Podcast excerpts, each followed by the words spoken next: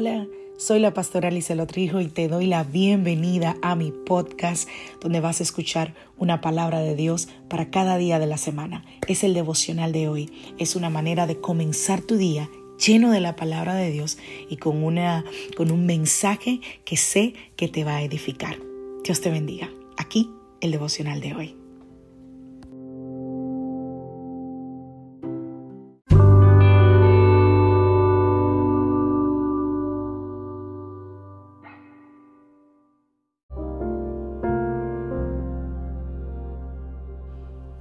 Devocional del día de hoy, pero Dios nos da revelación. Vamos a la palabra del Señor, Lucas capítulo 12, verso 12, porque el Espíritu Santo les enseñará en ese momento lo que hay que decir. Romanos capítulo 8, verso 14, pues todos los que son guiados por el Espíritu de Dios son hijos de Dios. Romanos 8:23. Y los creyentes también gemimos, aunque tenemos al Espíritu Santo en nosotros como una muestra anticipada de la gloria futura, porque anhelamos que nuestro cuerpo sea liberado del pecado y el sufrimiento. Nosotros también deseamos, con una esperanza ferviente, que llegue el día en que Dios nos dé todos nuestros derechos como sus hijos adoptivos, incluido el nuevo cuerpo que nos prometió.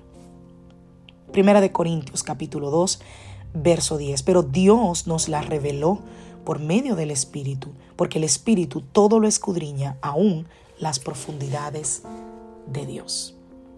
Dios nos da la revelación a través del Espíritu Santo para que nosotros podamos ser guiados a la bendición que Él ha preparado para nosotros.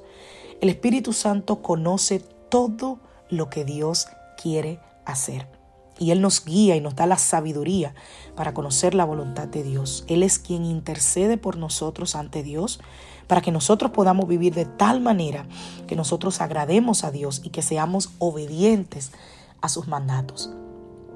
Si el Espíritu Santo conoce todo de Dios, entonces nosotros deberíamos querer ser amigos del Espíritu Santo, porque Él sabe todo lo que Dios quiere hacer. Y dice la palabra que Él, el Espíritu Santo, nos va a guiar a toda verdad y a toda justicia. Entonces, necesitamos hacernos amigos del Espíritu Santo. El Espíritu Santo es el que te ha dado su fruto, que es su amor, gozo, paz, paciencia, benignidad, fe, mansedumbre, templanza. ¿Identificas algo de eso en tu vida? Eso te lo ha dado el Espíritu Santo. Y tú debes trabajar para que cada uno de esos frutos crezca en tu vida.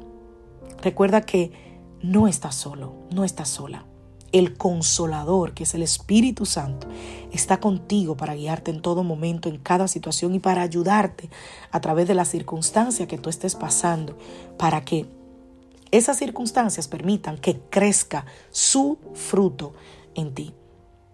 Pero además el Espíritu Santo te da la revelación de la palabra y conocer cada una de las promesas que Dios te ha dado, que Dios tiene escrito en ellas. El Espíritu Santo te ayuda cuando tú quieres orar para que tú puedas hacerlo conforme a lo que Dios quiere que tú lo hagas, a cómo Dios quiere que tú lo hagas. El Espíritu Santo es la promesa, la garantía con la que tú fuiste sellado por ser hijo de Dios.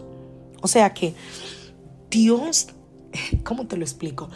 Dios te ha dado de sí mismo para, para vivir en ti y así que tú nunca estés solo. Jesús cuando se iba, los discípulos estaban muy tristes porque se iba su maestro, imagínate, el que les había enseñado todas las cosas. Y es difícil que de momento el maestro te diga, me voy. ¿Cómo que te vas? ¿Y ahora qué vamos a hacer? Me parece, me parece no eh, escuchar el pensamiento de los discípulos. Pero él dijo, es necesario, escucha la palabra, necesario que yo me vaya. Porque Jesús no podía, a pesar de que era Dios, no podía utilizar ese, todo su poder para estar en nosotros y con nosotros porque él estaba limitado a un cuerpo humano en ese momento, a pesar de que era Dios. Era necesario que él se fuera para que viniera el consolador. y el consolador es el Espíritu Santo. Y Jesús dijo, y Él os guiará a toda verdad y a toda justicia. Así que el Espíritu Santo es Dios mismo viviendo en mí.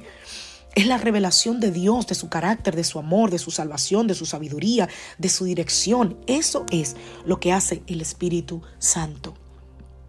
Dios tiene todo bajo su control y todo lo que Él hace lo ha preparado para tu bien.